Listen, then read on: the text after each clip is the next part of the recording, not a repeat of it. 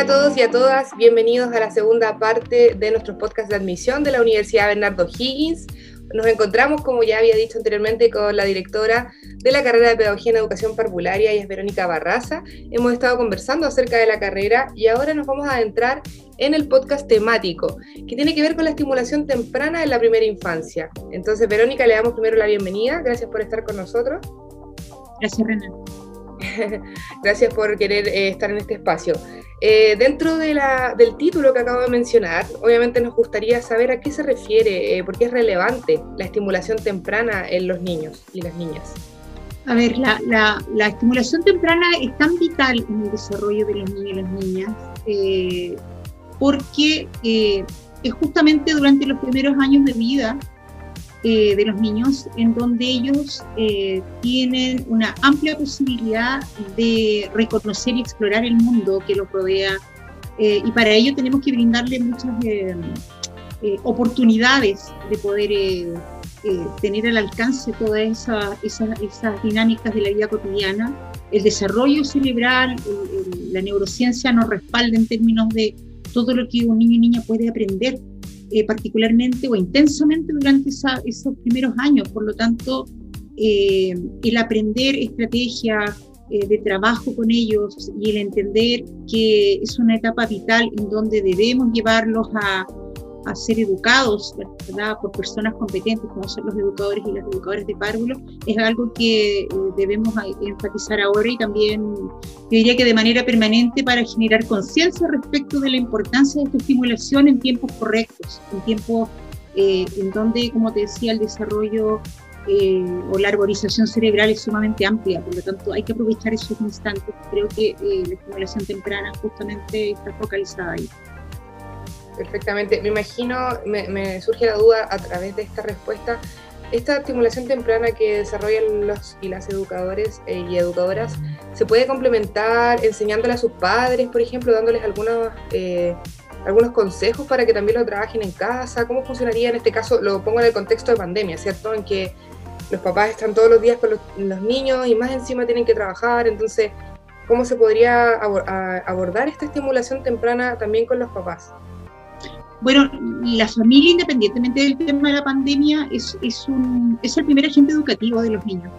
Por lo tanto, eh, la formación del educador de párvulo es vital, es vital el trabajo con ellos. Nosotros hacemos una parte eh, directamente cuando estamos, por ejemplo, en una sala de clase, eh, pero la otra parte la hace la familia o las personas que están alrededor de los niños. Entonces, la familia tiene que estar entrelazada en el trabajo que desarrollan los educadores.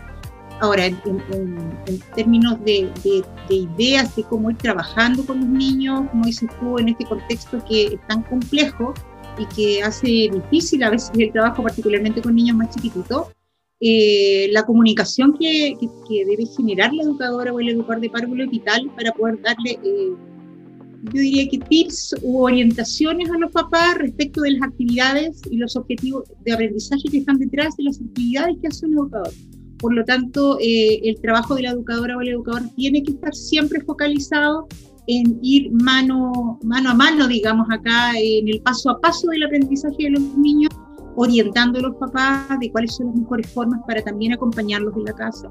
Desde, por ejemplo, la lectura de cuentos hasta el preguntarles qué han hecho durante el día o qué han trabajado con la educadora, eh, o, qué, o, qué, o, o, también indagar sobre su emocionalidad y, todo eso ir compartiéndolo con el educador para efectos de poder eh, ir vinculándose de una manera efectiva y generar un aprendizaje también eh, adecuado y correcto.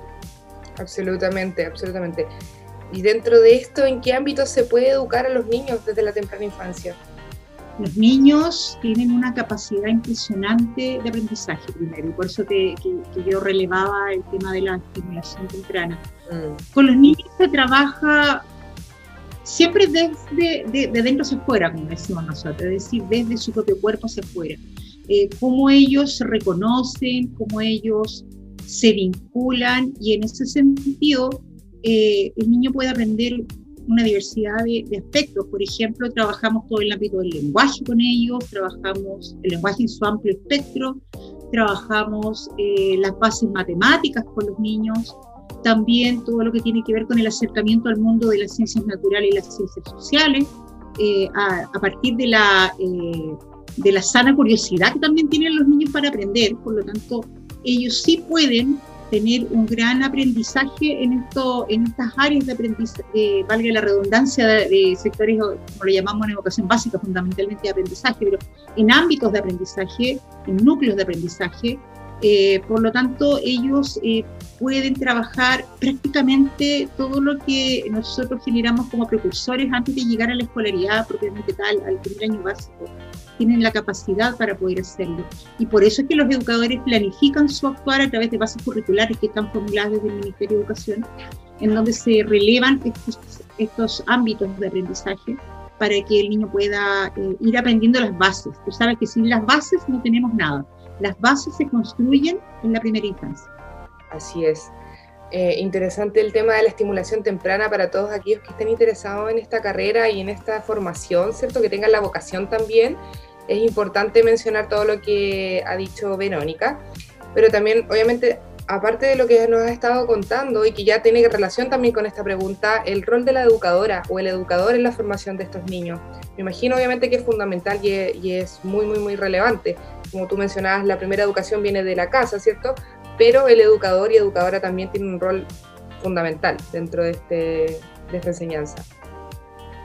Sí, yo eh, siempre he pensado y, divulgo mucho el rol del educador o de la educadora, porque eh, la verdad es que si no tenemos esta, esta, esta base eh, formada con mucha conciencia en, lo que un niño y una niña puede aprender, no tenemos nada bien desarrollado posteriormente. Entonces, eh, es muy relevante el rol que tiene el educador en función de los aprendizajes previos a la escolarización, por ejemplo, al desarrollo de vínculos de apego sanos, al desarrollo de aspectos de, que tienen que ver con la comunicación, con la convivencia y con el desarrollo emocional de los niños. Eh, creo que es muy importante que como sociedad eh, todos entendamos que los profesores, las educadoras y los profesores resultan vitales para el crecimiento de un país. Entonces, el rol del, educador, particularmente el educador de párvulo, eh, es muy importante porque además acerca a las familias. Es el primer acercamiento que tiene la familia a la educación eh, un poco más formalizada. Entonces, es ahí donde también podemos enganchar a los padres o a las personas que crían a los niños que están alrededor de los niños para que eh, sean colaboradores de este aprendizaje, que es un aprendizaje significativo, por lo tanto, eh, hay que relevar siempre la importancia de, la existencia del educador de párvulos para poder eh, crecer junto con el niño y crecer también como país, como el aporte que va a constituir él cuando sea adulto. Entonces es muy importante educarlos tempranamente y, eh, y, hacerlo con personas que están capacitadas, altamente capacitadas para hacerlo como son nuestros educadores, particularmente de la UBO. Exactamente. Agradecemos a Verónica por esta información que nos entregó el día de hoy con relación a la estimulación temprana en la infancia. Eh, un tema importante, un tema relevante. Nuestros niños son hoy día eh, el futuro de mañana, entonces es muy importante que se les eduque de buena manera, de forma integral, ¿cierto? Y qué mejor que con personas profesionales. Así que agradecemos, Verónica, tu tiempo, eh, tu información y obviamente recordarles que este podcast va a estar en Spotify y también lo pueden encontrar en hugo.cl slash admisión, ahí están todos nuestros podcasts también. Si quieren obtener más información de la carrera principalmente, lo pueden hacer también en nuestra página web y en todos nuestros canales de eh, redes sociales, ¿cierto? Así que más que invitados, nuestro correo admisión.hugo.cl no se pierdan la feria virtual que viene ahora del 19 al 23 de julio, donde vamos a estar con todas las carreras y toda la información. Esta es una nueva modalidad, em, gracias a la pandemia, ¿cierto? Que tenemos que hacerlo de forma virtual, pero obviamente ahí va a estar eh, toda la información necesaria para ustedes. Verónica, no sé si quieren unas palabras de cierre para finalizar este podcast.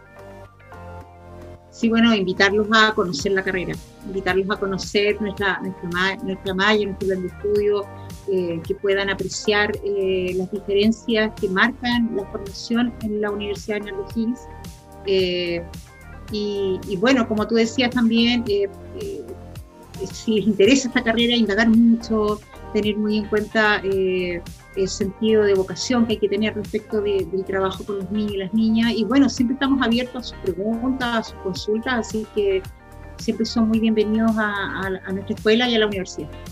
Muchas gracias, Verónica. Infórmense bien antes de tomar una decisión. Tienen todo hoy en día para informarse, está todo a disposición de ustedes. Así que un abrazo, a, seguir cuidándose y nos vemos y nos escuchamos en un próximo podcast. Que estén muy bien. Chao, chao.